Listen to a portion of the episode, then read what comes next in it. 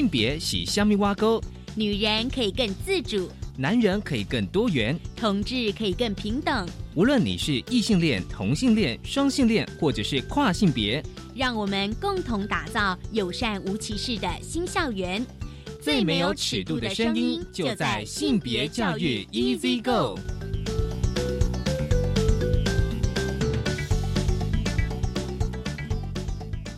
Hello，大家午安，欢迎收听教育电台性别平等 Easy Go，我是问了，不知道这礼拜大家过得好吗？今天哦，节目内容其实我觉得很精彩哦。今天呢，今天的大八卦呢，性别大八卦，想跟大家聊一则，就是现代妇女基金会。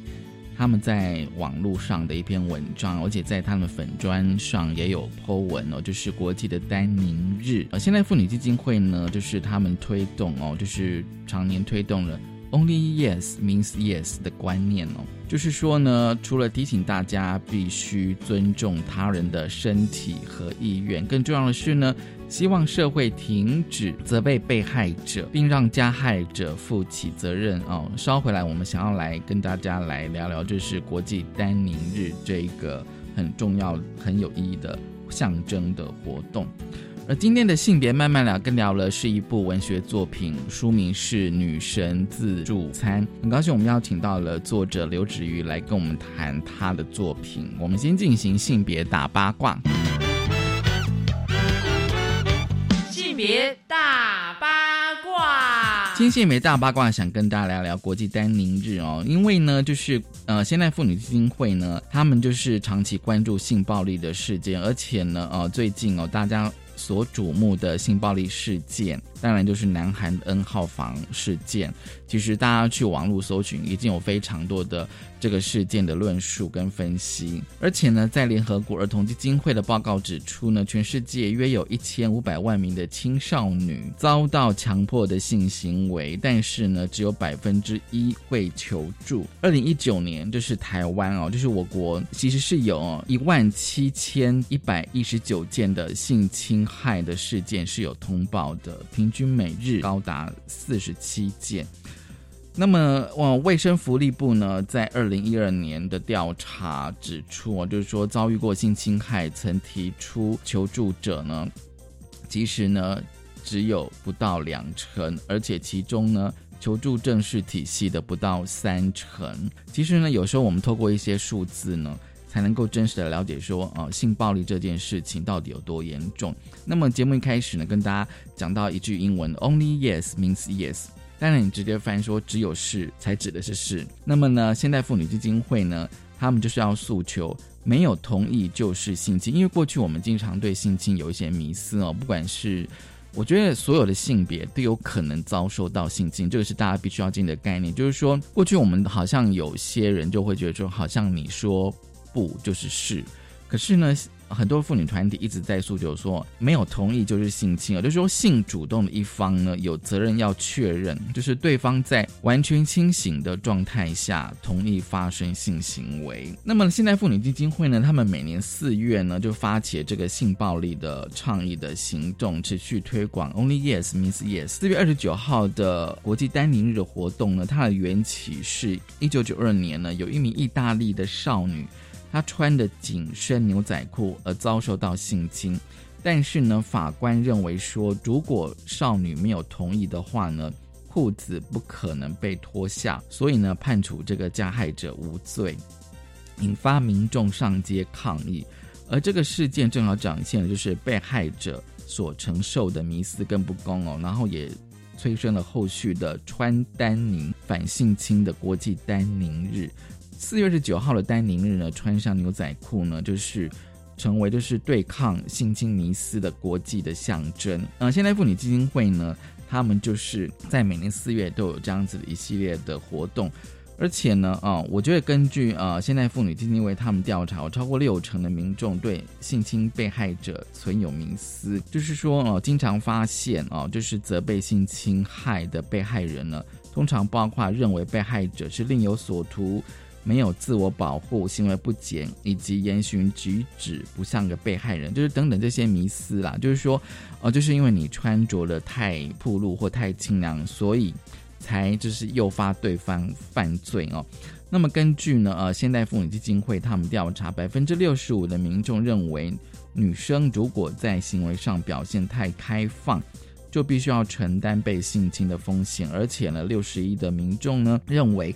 呃，受害者应该为性侵害事件负责。所以呢，这个其实都在显示大众倾向于责备受害者。而现代妇女基金会认为说呢，除了承受事件本身的伤害之外呢，外界的眼光这个责备的眼光哦，或者是自以为善意的呃言论提醒，其实会带来二度的伤害。所以呢，会让这个受害者呢更加自责，而且因为害怕事件曝光。所以不愿意对外求助，让这个啊变相鼓励加害者持续的犯案哦。所以呢，现代妇女基金会他们就指出说，受害者他承受了许多的社会的责难，那民众的善笑或自以为关心的责备呢，其实呢，有时候呢反而。浇熄了这个受害者求助的意念，就是让这个受害者他就不想要再去求助，所以长期的下来呢，这个加害者就更加的加剧受害者的困境哦，导致比如说自伤啊或自杀。那么如果有听闻这个性侵害的事件呢，那现在妇女基金会也呼吁大家就说停止责备受害者，不用去揣测这个案情，然后也不要去谩骂这个被害者，并且呢，应该要制止哦，比如说身边或网络上哦责备受害者的言论。最重要是说哦，能够做到倾听陪伴，我觉得这个其实是蛮重要的，温柔的接住每一个性创伤的故事。这个啊，我觉得性侵害议题哦，一直其实是我们在性平教育哦，其实长期关注，尤其是校园啊性侵害哦。当然，我们对这个议题哦，就是说这个国际代理日之外呢，我们未来还是会持续的来跟大家持续的关注性侵害的议题。这是今天跟大家分享的性别大八卦，稍回来性别慢慢聊。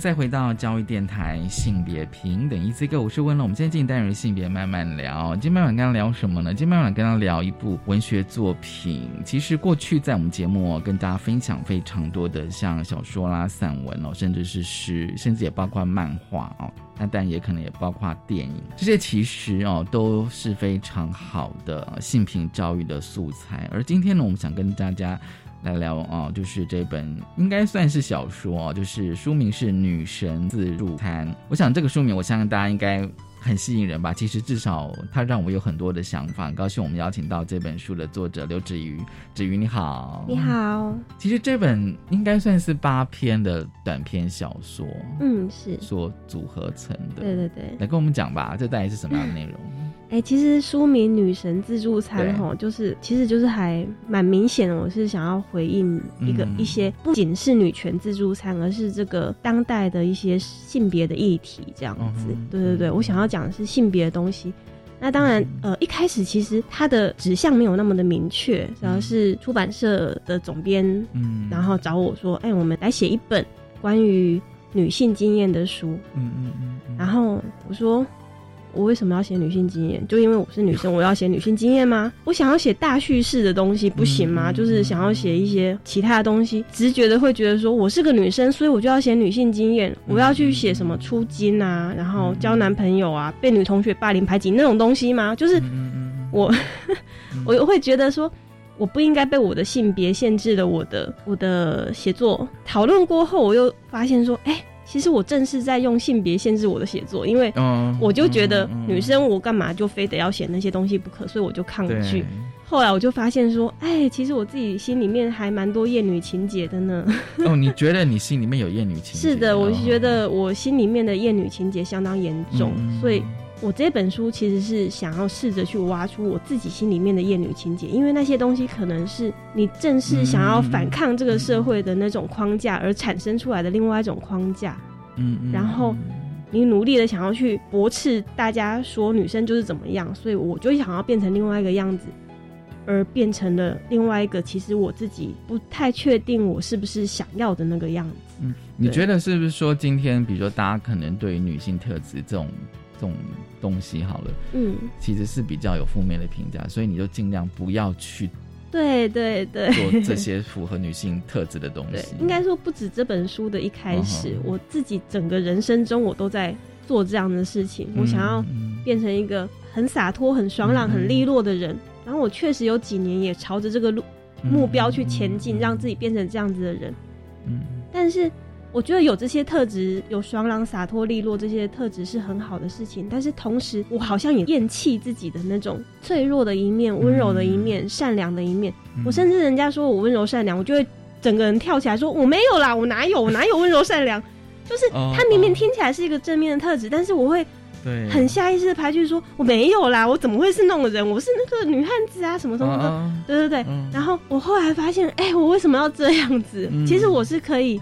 同时很利落、很洒脱，我也可以同时是个温柔的人。嗯嗯但是其实老实说，一直到现在，我听到人家说我温柔，我还是会觉得，嗯，没有吧，这样子。就是嗯我心里面的那些厌女的特质，其实是很难说你意识到的，但是你要真正完全拔除它是很困难的事情。嗯我要一直去提醒自己说。这件事情没关系，你可以温柔，你可以温柔。我要一直提醒自己这样子。我觉得这这个东西对当代的女性来讲，嗯可能是她我们离开了裹小脚那段时期之后，我们要面对的另外一件事情，就是她可能不完全来自外在的压迫，而是我们自己里面给自己的，我为了反抗那个性别框架而产生出来的另外一个框架，这样子。对。所以这些你个人的一些，比如说不管是你厌女，或者说你自己的本身的女经验好了，都会变成你写这一本女生自助餐的创作的灵感吗？对，发想灵感。嗯然后应该说，我从我自己的经验上面，你再去看其他网络上面啊、社会新闻上啊，嗯或者说呃很多。就算是社会新闻下面的留言，他们对很多议题的看法，其实都是源自这种东西，而且他们就跟我一开始一样是不会发现的。嗯，然后我觉得这件事情很严重诶，因为你不发现它的话，你知道女生不可以裹小脚，你知道男女要平权，对。所以你会想要去做。但是如果你不知道的事情的话，你你就没有无从去处理嗯它，然后它就会一直存在，而且会一直到下一代去，下下一代去，嗯，嗯因为它会变成一个根深蒂固的观念。嗯，所以你写的这八篇的短篇小说，对，而且这八篇其实你可以独立的把它看待哦，就说如果呃作为一个读者，我今天其实用一个读读者来跟作者 交流这样子，对，而且是一个生理男性的读者，这样看完之后，其实哇，我觉得嗯很多的议题可以讨论，就是说其实看似是八篇的独立的创作，其实你写的时候是是就是说这八篇都是。各自写吗？还是说可能会有一些先把大纲或架构都先想好？哦，是这样子，就是这八篇的小说，我当然一开始的时候我是独立独立写作的，嗯然后哎、我不晓得为什么一边写一边感觉到他们彼此之间有一些可以有一些连接，嗯。然后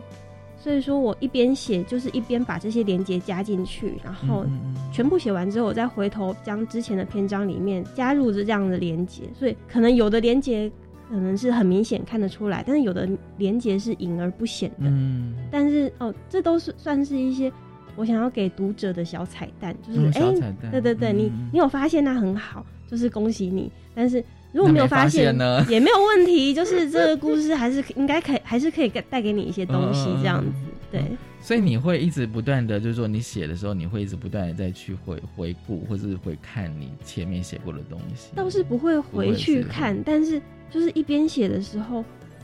呃，因为是当代女性的一些经验，所以说你会不断的有一种 deja vu，就是哦哦，这个既感这样。对，就是这个故事的这个角色，他在另外一个故事里面，他可能是用另外一个模样存在的。嗯，对对对对，就是他不见得是正面的，因为人总是有很多面。然后你在这个故事里面是正面的那一个人，在另外一个故事里面可能是被嘲讽的，嗯或者说被谩骂的对象等等，嗯嗯都是会，这都是会有的，这是这就是人生。对嗯对对对，嗯。而且我发现你这八篇哦，就是围绕在比如说像性骚扰甚至性侵害的议题，好像至少都跟性这件事情对，是跟性别有关。对对对，这也是就是说那个也算是一种对于这个议题的关注。呃，我应该是一直算是蛮关注性别和妇幼的这些议题，对对对。然后这一本小说，我想要尽量写的是性侵或性骚之后的事情。嗯，在那些事情发生之后，你怎么对待自己？你怎么？嗯，你怎么跟自己说？因为大家都会跟你说，那不是你的错。那有我我有一段时间非常疑惑，就是那不是你的错，你为什么还要一直跟他讲？就是。好像在强调这件事情的时候，它本身就有点哎怪怪的。我们也习惯在事情发生之后要告诉自己说啊，那不是我的错。可是对对，呃，有时候会想说，你不断的去灌输自己某种观念，或者说你不断的去呃强调某些事情的时候，嗯，因为这些事情，当你觉得说我必须要强调这不是我的错的时候，其实你某部分在心里面会有点责怪自己。就是说，我要强调这件事情，是因为我的确好像哪里没有做得非常好，虽然不是我的错，但是我好像我仍然让它发生了，我还是没有做得非常好。嗯，然后会不断的检视自己，说其实我哪里做的不够好，我才让这种事情发生的。如果当初我怎么样的话，我就不会让这个事情发生了。懂你的意思，因为过去我们呃在谈这些议题，性骚扰、性侵议题，其实有太多的迷思啊，不管是加害人或是受害人。但是哦，我觉得透过文学作品哦，今天我们虽然文学作品里面，但也是跟这些主题是有关。但是我觉得，因为文学作品它一定有故事哦，然后它一定有剧情，我会觉得那个反而会更吸引人，就是会让我想要把这个故事给看完。而且这八篇我说了，就是说其实就像刚呃刚刚子瑜有提到说，它有些是有关联的哦，其实。这八篇里面哦，我觉得哦，因为要符合我们今天的主题，我其实会特别 特别的看待哦，就是说，呃，我们先挑其中一篇叫做《荔枝使用说明》。嗯，其实我一开始看这一这一篇的片名的时候，真的不知道到底要讲什么。对，那也是看了之后才会知道这样子。这这个故事其实是蛮有趣，这在怎样的故事啊？这个故事是在讲一个。深受肥胖困扰的女孩子，然后她对。性的感受，嗯，然后她对性的感受这件事情，她也延伸到往上，是延伸到她的，嗯，呃，父母给她的教育观念，就是你对性，嗯，你一个女生你应该要怎么样，然后不应该怎么样，嗯，然后我希望你怎么样，呃，你我希望你不要怎么样。然后他往下也延伸到这个肥胖的女孩，她后来另外一个离婚的男生，呃，交往之后，他对。这个离婚的男生，他身呃身边的两个孩子，他想要让他们有性教育的这个议题，就是他应应该算是一个延伸三代的故事。啊，延伸三代对对对，嗯，对，就是他是一个以一个肥胖的女孩为主轴，然后往上他会提到他的父母亲给他的教育，以及他往下他希望。给下一代带来什么样的教育的这个问题，然后肥胖只是性里面的一个对状况，但是呃性性这件事情，它就是它之难以启齿，难以教育。其实我都把这个感受写在这篇小说里面了。对对对，而且我发现了，就是说哦，我觉得这一篇哦，其实。嗯，涵盖议题层面其实真的是还蛮丰富，而且真的，我觉得一定都是我们平常在讨论性平教育绝对会谈到的哦。比如说像名字跟身体，因为你这个呃片名叫荔枝使用说明哦，就是说荔枝就是我们那个水果那个荔枝哦，但是这个女主角她叫做荔枝哦，那个隶属的隶哦，然后枝是。那个呃，芝兰的芝，对对，芝麻的芝这样子哦，对，这个谐音其实当然会哦，当然里面有非常多的描述哦，就是让那个女主角她其实对这个水果就我不知道，就是说有点抗拒，有点抗拒，而且可能会产生一些情节，因为她觉得这跟荔荔枝的那个谐音实在太像，但是问题是她又有一点那种性的，对对，性的隐喻，你知道吗？嗯，对，我在故事中是把荔枝这种水果当成一种性的隐喻，这样子，就是就是我不要挑蜜桃或草莓，然后来挑一个荔枝。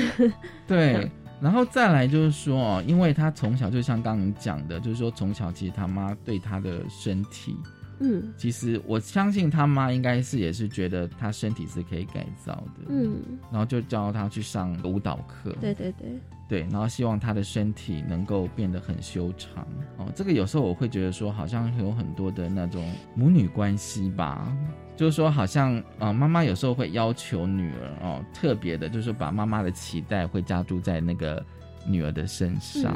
对，然后再是因为她的肥胖哦，就觉得说哦，我觉得，我觉得呃，让我看到哦，真的非常的呃，写的让我自己觉得，就是说你这篇让我觉得写的非常精彩，是两百一十三页哦，就是说他妈妈对他的一种要求哦，就是说哦，不能对男生笑，妈妈会说这样很骚，然后也不能跟男生讲话啊，难道你这副德行也想谈恋爱？然后不能对男生生气。啊，不能在男生的面前哭哦，就是说他不知道要怎么样让妈妈知道，说他不是想要当白莲花或者是哦啊绿茶婊才笑才哭才说话才生气的哦。然后呢，如果他是对男生面无表情哦，那妈妈就说你以为是你是冰山美人吗？然后他觉得他自己像是铁达 那个庞大的冰山。你知道吗？这这一段哦，虽然我自己并不是肥胖女生，但是我可以深刻到有很多肥胖的女生可能都有类似这样的经验。我觉得不是只有肥胖女生，女生所有吗？女生都是。你对人家笑，你就是在卖骚；你不对人家笑，你就你以为你是冰山美人嘛？然后你生气，你就是说就是情绪化；然后你要是哭的话，你就是装可怜，等等等等，就是嗯嗯嗯，你。不知道自己在男生面前应该要做什么样表情，你才是一个纯洁、嗯嗯嗯庄重的孩子。就是 不管你做什么样的表情，你不管你做什么样的事情，都有话可以说你的那种状况，太艰难。我觉得女生的生活真的是太艰难了。对，只要有人想要指责你，他永远找得到话题来指责你。我不知道你会不会觉得说，好像对身体的规范哦，就是对于女生的身体的规范，其实是非常大的，而且是我觉得，而且是那种呃，一一近乎到了那种你会觉得是很不合理的要求。嗯，的确是这样子，没错，就是，但是在身体，就是这些身体的规范，它其实都是来自，觉得是情感面的，就是期待你是一个好女孩的那一种情感面的东西。所以说这些东西你也很难去驳斥它，因为它可能是来自家里的长辈或者是一些，不然的话你这样子出去外面会被人家笑，你会被人家说话，你会被人家讨厌。与其这样子，我在家里不如先教好你，都是来自这样子的善意的想法。但是，嗯，但他实际上在他的心里面就会长成一道荆棘。然后把把这个人给捆住，就是他时时刻刻就会想着我不能怎么样，我不能怎么样。我刚刚有提到，就是真的非常严重的那些男女平权的事情、不公平的事情已经过去了。问题都是现在是长在心里面的荆棘，你要怎么把它拔出来？因为他们都好像是善意的，好像是应该的，好像是为了保护你的。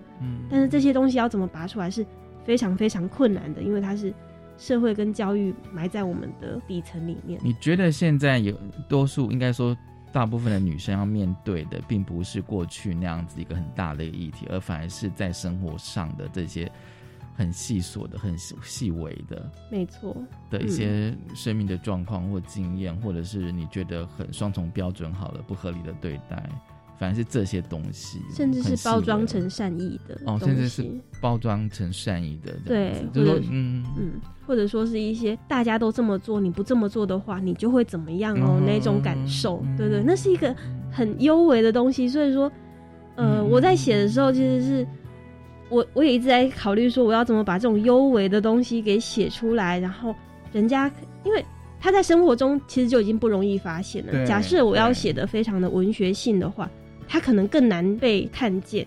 我直接写出来的话，可能会大家看的会更清楚一点。这样子，就是我在写的时候，我也考虑了很多，就是嗯，这样子写好像不太不太文学，不太不太有隐喻或意象的那种。但是我觉得是写实，对，但是我觉得是要写实，对，嗯，对，就是我觉得有时候那个生，就说文学你必须要反映的生活或生命嘛，然后你把这些写下来，我觉得。文学的好处就是说，它并不是像一般我们今天在很很硬邦邦来谈论述、谈理论，或者是谈一些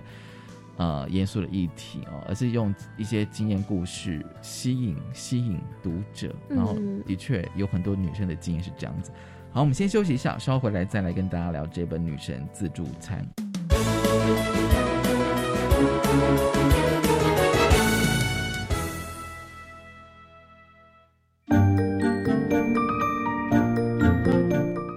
家好，我是丽娜老师，我是 Joe 老师。在这特别的日子里，祝福全天下的妈妈们天天开心。也请记得每周一晚上五点二十到六点收听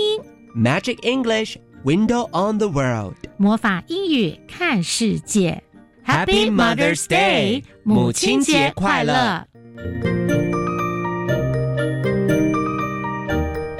大家好，我是国立善化高级中学陈彦生老师。从一百零八学年度开始，高中的学生一个礼拜大约有三节的时间啊，可以自己规划自己的学习方式或学习内容。如果学生可以善用这样的一个机会，好好的学习如何规划学习的方式，未来升读到大专校院的时候，也比较能够适应所谓有空堂的大学生活。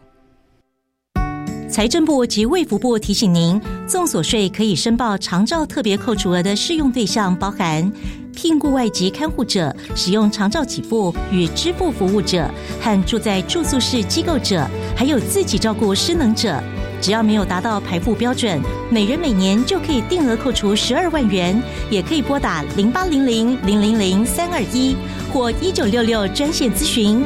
以上广告由卫生福利部提供。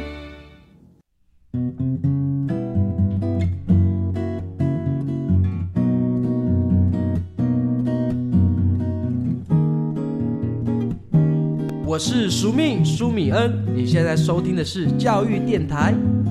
Open your mind，就爱教育电台。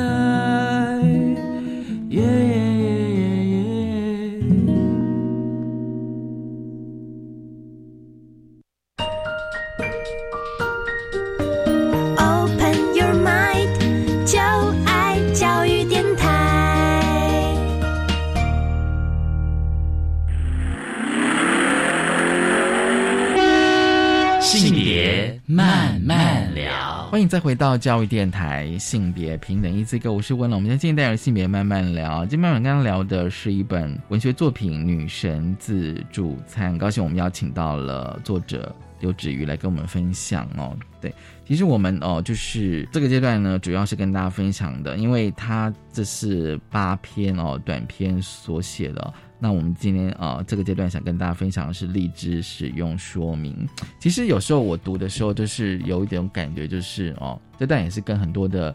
女性的朋友、同学分享经验，就是说哦，原来就是说在大家的成长过程当中，对于一些身体上的一些规范哦，那这篇主要在讲那个肥胖哦，但是肥胖的时候，甚至有对那个女生的，比如说站姿、坐姿的一些规范哦，比如说像在这篇里面有一个就是。像荔枝哦，如果他的身体比较开开放的话哦，那他妈妈就会觉得说啊，你是不是要被人家干这样子哦？对啊，这个其实呃，在我的印象当中，我还有印象有听过长辈是这样讲的，嗯，而且但是他是用台语的，嗯嗯嗯，就是那个会有共鸣，会有 勾起我的记忆这样子。确实是，就是其实很多女孩子她们小时候就是被这样子教大的。然后严重一点就是后栏杆啊，然后不严重一点就是女生要坐有坐相哦，对，但是坐有坐相这件事情前面都是加女生，就是哎，男生好像不太在意说你有没有坐有坐相这件事情，对对，然后对，就是你如果脚开开就是一个很豪迈的象征，我觉得挺好的啊，是不是？就是就是大家就会对男生就是有这样子的呃直觉感受，就是说嗯这样挺豪迈的啊，就是。可以通风啊什么的。你让我想到了，就是说我我有曾经被要求过，男生的腿是要是要撑开的。真的吗？就是说，还是要求你不会刻意，但是问题是你如果是双脚并拢的话哦，大家会觉得你是不是很害羞？很，对对之类的，但不会到很娘，就会觉得你很害羞。嗯，然后甚至有些长辈会鼓励你双腿其实可以稍微，就说你坐的时候是可以稍微撑开的。哇，我还第一次听到哎。我后来有回想到这件事情，对他会觉得说一一个男生这样子的话会比较有男生的样子，对。其实这个话会让我回想到，就是呃，跟一些女性朋友的经验哦。因为像像有些像我曾经有一个呃，就是女性朋友，就是她就在家里面午睡哦，然后她睡觉的时候就呈大字形，大概就是她她躺在自己的床上。结果他都被他爸看到了，然后等他醒来的时候呢，他爸都跟他讲说，以后你睡觉可不可以不要动那个姿势？睡觉的时候，睡觉的时候，对对，睡觉的时候就在他的房间床上这样子。结果他自己想说，可是睡觉我可能刚睡着的时候，我可能是很端庄的睡着，对对对，端庄的睡着。可是你睡觉之后，你可能身体的姿势可能就乱掉了嘛？对。那他觉得说，可能也许大自己他觉得比较舒服，因为他觉得可能是一种伸展，身体自然的反应。对对对，就说你睡着之后，你怎么可以？管管自己说你身体要怎样的姿势去睡觉这样子，那他觉得说非常纳闷，说其实他在自己的房间啊自己的床，他还是要 符合那个要求，你不能够大字型的睡觉，太辛苦了，太辛苦了。然后我我其实听到这个经验的时候，我其实是有点有点蛮不可思议的，嗯，对，那个其实都不是远古，不是说不是阿公阿妈那个年代的事情哦，就是发生在身边，都是而且是现在哦，对，所以说我看到你这一篇荔荔枝使用说明的时候，我就觉得说，哎，好像那种身体的规范，真的真的就是说，那整个的反映到，我相信有很多的。女生应该非常有共鸣，而且这一篇我觉得比较难得，它要延伸从身体延伸到性这一块，然后是透过了呃女主角荔枝跟另外一个男生交往哦，然后那个男生哦，因为他还有两个小孩，是跟前妻生的两个小孩哦，那他觉得这两个小孩一男一女国国小的学生是需要性教育的，因为他们有很多的错误的认知，嗯，所以又连接到那个性教育，而且我发现那个荔枝它其实是非常的写实。他真的用保险套跟香蕉去跟他教这样子。对，一般状况下我们都会用保险套跟香蕉，不不然不知道该怎么办。听说现在有些学校会用假阳具了。嗯，国高中对，到国中以后，一般家里面不会准备那种东西。对，一般家里面，除非是爸妈 有有嗜好这样。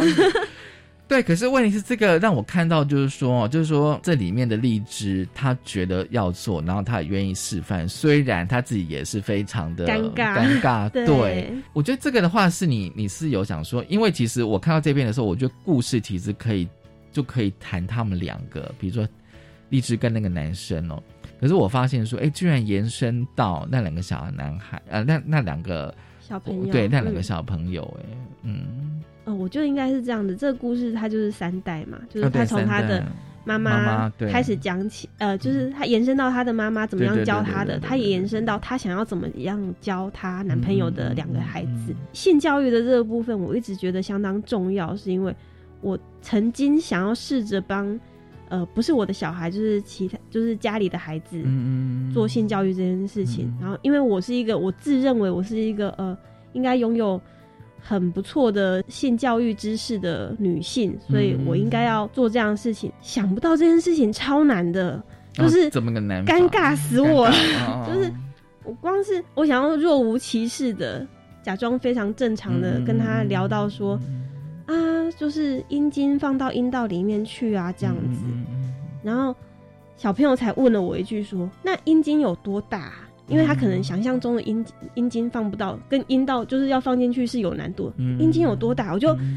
开始结巴，你知道吗？就是嗯，要看状况啦。就是他有时候比较大，有时候，然后自己就尴尬起来，就不知道该如何解释。嗯嗯。然后我想要把这种尴尬放到书里面的情节里面去，就是我想要告诉很多爸爸妈妈，或者说。老师们，你们教的很尴尬，并不是你们的错，那是因为我们自己身体里面的使用说明是错的。嗯，对我们自己身体里面的使用说明是错的，所以说，但是我们才应更应该要让孩子里面身体里面的使用说明是正确的。嗯嗯，不然的话，他将来面对这些事情，还是会跟我们一样非常尴尬。即使你知道正确的知识、正确的观念，嗯，你仍然很尴尬，你仍然很害怕、很很退缩。嗯嗯，那孩子就会把这些尴尬、害怕跟退缩沉传下去。然后一直到他们的在下一代，这样子不行的，所以说我们一定要克服这个难题。就是这尴尬会一直复制、复制、复制。对，它是，对，它是一种使用说明了呢。对，你终于说出来荔枝使用说明的意思，因为我本来想说它是有一个说明书之类的嘛，就是说包括我们的性教育都有一个 SOP 的意思嘛，就是有一个操作的步骤。但是我们每个人使用说明书可能都不是正确，也可能都不一样。对。然后再来哦，我曾经有问一些呃一些老师，他们觉得说性就是说这些知识，就是我们至少认识这些东西知识哦，性教育其实是需要练习的。确实是 是需要练习，就是就好像我们今天要防灾演习，其实是一样的，是需要练习的。一开始会慌张啊，哎，我现在要躲哪里 之类的之类的，对。可是等到你熟悉了，你都要是平常你熟悉那个步骤 SOP 的话，真正的遇到状况，你可能就会比较不会这么的尴尬。真的，真的，真的这样子啊。然后我觉得这一篇其实还有呈现，也就是说，因为哦，这里面两个故事啊，两个呃小朋友其实是。是一男一女哦，那他们是兄妹嘛，然后都是国小的学童。可是当我们看到，就是说那个小男生的性知识其实是多于这个小女生的，而且是非常积极主动的，嗯，甚至会嘲笑他的妹妹什么都不懂。对，然后因为这个小男生他事实上也的确是比他妹妹大一些，但是他的性教育都是呃他的性知识都是从他学校。不是学校这个机构，是学校里面的同学那边传来的。所以说，呃，他可能被灌输的观念就是啊，男生这个样子又没关系，男生就是男生讲这样子的话，比女生讲这样的话更好、更对、更正常。对，那女生不可以这样子，但是我们男生要这样子。嗯，就是他会。他就会可以很轻易的说出你这样会被给人干，但是我这样子我是不会给人干的。对，就是大家都是脚开开，但是你这样会被给人干，我不会哦，因为我是干人的那一个哦。嗯，在这里讲这种话可以吗？本节目是没有尺度的。哦，太好了。对 对对，然后你知道吗？当你写了这个的时候啊，其实我有问过一些国小的老师，嗯，他们说现在的小朋友。可能就是这样啊，就是知道的可多着。对对，他们其实至少到中年级以上，大概十岁左右吧，一直到四五年级以后，他们可能对性的知识其实是会超乎我们的想象。嗯，是的。对，只是说大家想知道说，哎，他们的那些，他们知道这些东西的来源到底是什么这样子，所以。作为一个老师，甚至你看吧，现在连小说都必须要赶快写这些东西 更新，对，更对啊，就是这样子啊。所以时代对，所以我就说荔枝使用说明哦，因为他的确，我觉得这篇短片其实触及到了还蛮多的议题。是，对，它不只是肥胖，女性肥胖哦，然后性哦，性爱的议题，然后比如说他妈妈对对他女儿哦的期待，还有身体的议题哦，然后还有就是性教育的议题，还有那个两位国。国小学童本身的呈现出来，对对，呈现出来的议题，而且我觉得那个小男孩对他妹很凶，就是那个好像 我不知道，就是说现在的小朋友都会这样，就是现在的兄弟姐妹都会这样子对待我这样子，对，所以所以我看的这这边其实其实是还蛮有感的，其实真的其实是真的其实是蛮有感的啊，而且我觉得那个。荔枝的谐音其实是运用的，其实是非常，而且你有说后来他们在一起吃荔枝嗯的时候，他觉得那画面就是一场性爱。嗯，其实里面有提到一个，提到一个让我觉得哦一直在思考一点，就是说，就说里面当然要传达，就是说性其实不可耻也不肮脏哦，但是呢，当这个哦就是小男孩说到了，就是他班上哦的班长哦。哦，对他的表哥吗？哦，就是说也有有一些性行为的时候，故事里面的励志就非常震惊。嗯，哦，就是这个其实好像又是另外一层的思考。没错，对对对，它可以衍生出去的议题其实是相当广的。嗯嗯嗯，对，我觉得光这个的话，其实就可以讨论好多。就可以讨论好多，对，所以这篇其实是很涵盖的，其实非常的广。那我就觉得说，还有另外一篇，就是同学会，就是今这个书的第一篇同同学会，它其实是蛮短的，它其实是蛮短的，就是但是它它很精简，但是我觉得呃后坐力还蛮强的，对，嗯，是怎么写出来的？我觉得短很难写耶，越短越难写。这一篇也是这整本书我写出来的第一篇小说。然后当时其实还没有打算写这一本书，哦，所以说它其实是一个我个人心境的一个映照吧。嗯，就是说，当然并不是我发生过这些事情或我做了这样的梦，而是，嗯嗯，我把我不想要生小孩的那种我不敢生小孩的那种心情，去用一个故事来呈现出来，这样子，嗯，用那个用这样心情。我是一个平时就是我从蛮年轻的时候就开始在关注性别跟妇幼议题的，对，可能是因为从前工作，我曾经在那种呃儿童基金会工作的关系，所以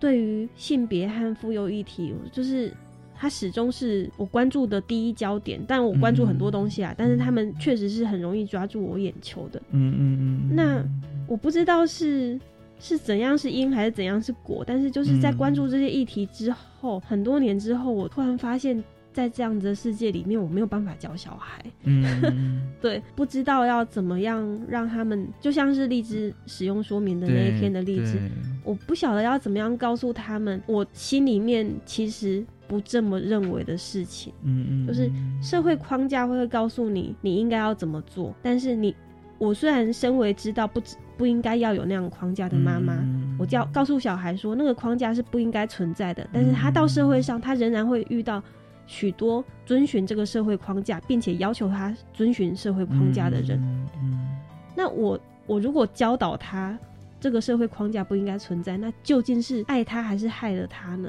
我是不是让他跟我一样很难融入这个世界呢？嗯嗯，这件事情我怎么想我都想不出解方来，因为我在这个世界上我已经生存的很辛苦了，我要不断的去符合我并不觉得应该符合的那些框架。嗯嗯，那我的孩子我应该要怎么让他去再过一次我这样子的生活？我觉得我没有办法，所以。呃，我选择不生小孩。嗯，那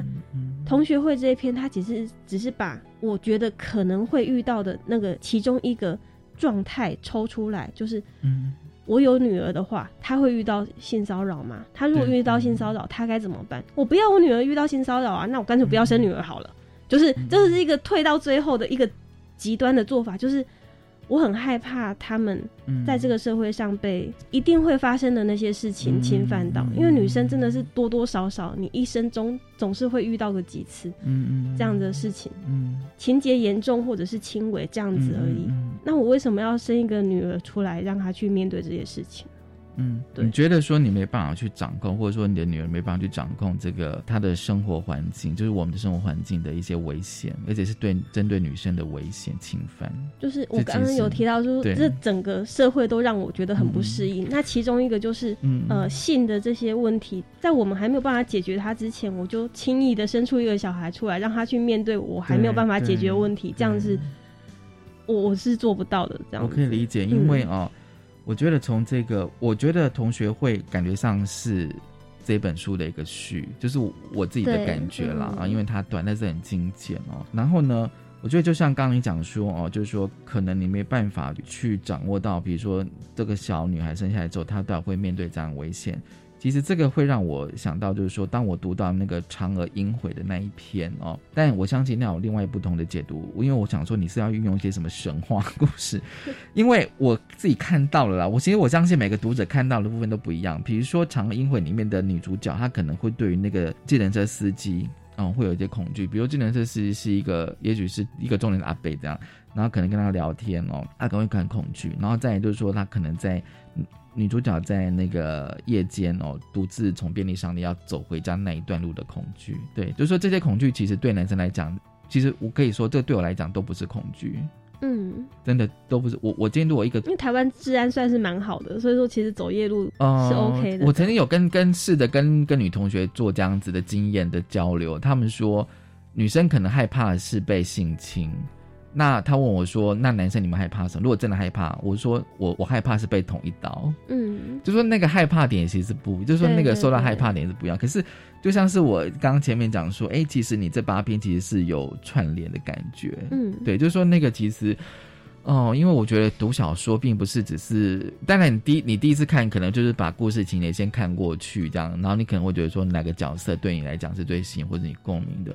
可是我就发现说，其实。你这八篇，我就像刚我们节目一开始有提到，就是说其实是有串联的部分。哦，那我就知道说这个创作者就知道作者的呃细腻的程度这样。然后就像是你来说彩蛋，对彩蛋，那都考验到 读者。就像今天我们看电影，有些人说哎没有看到怎么办？再倒转嘛这样子。好，我们先休息一下，稍后回来。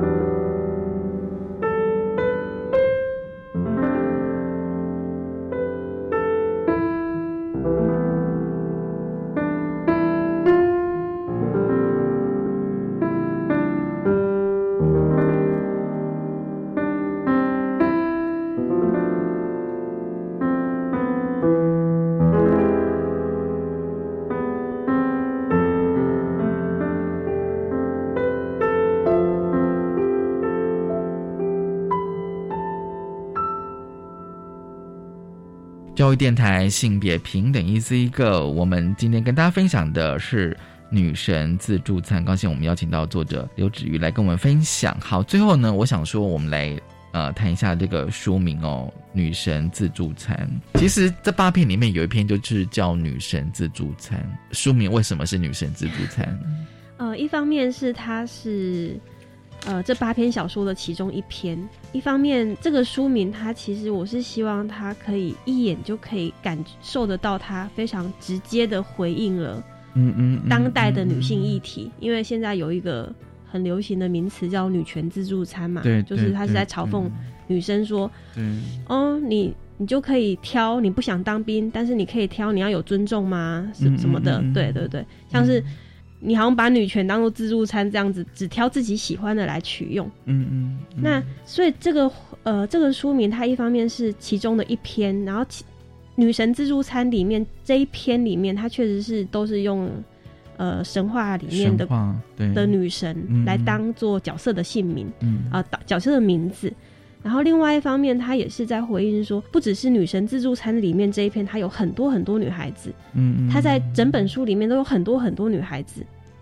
不管是主角或配角，他有各式各样的女生，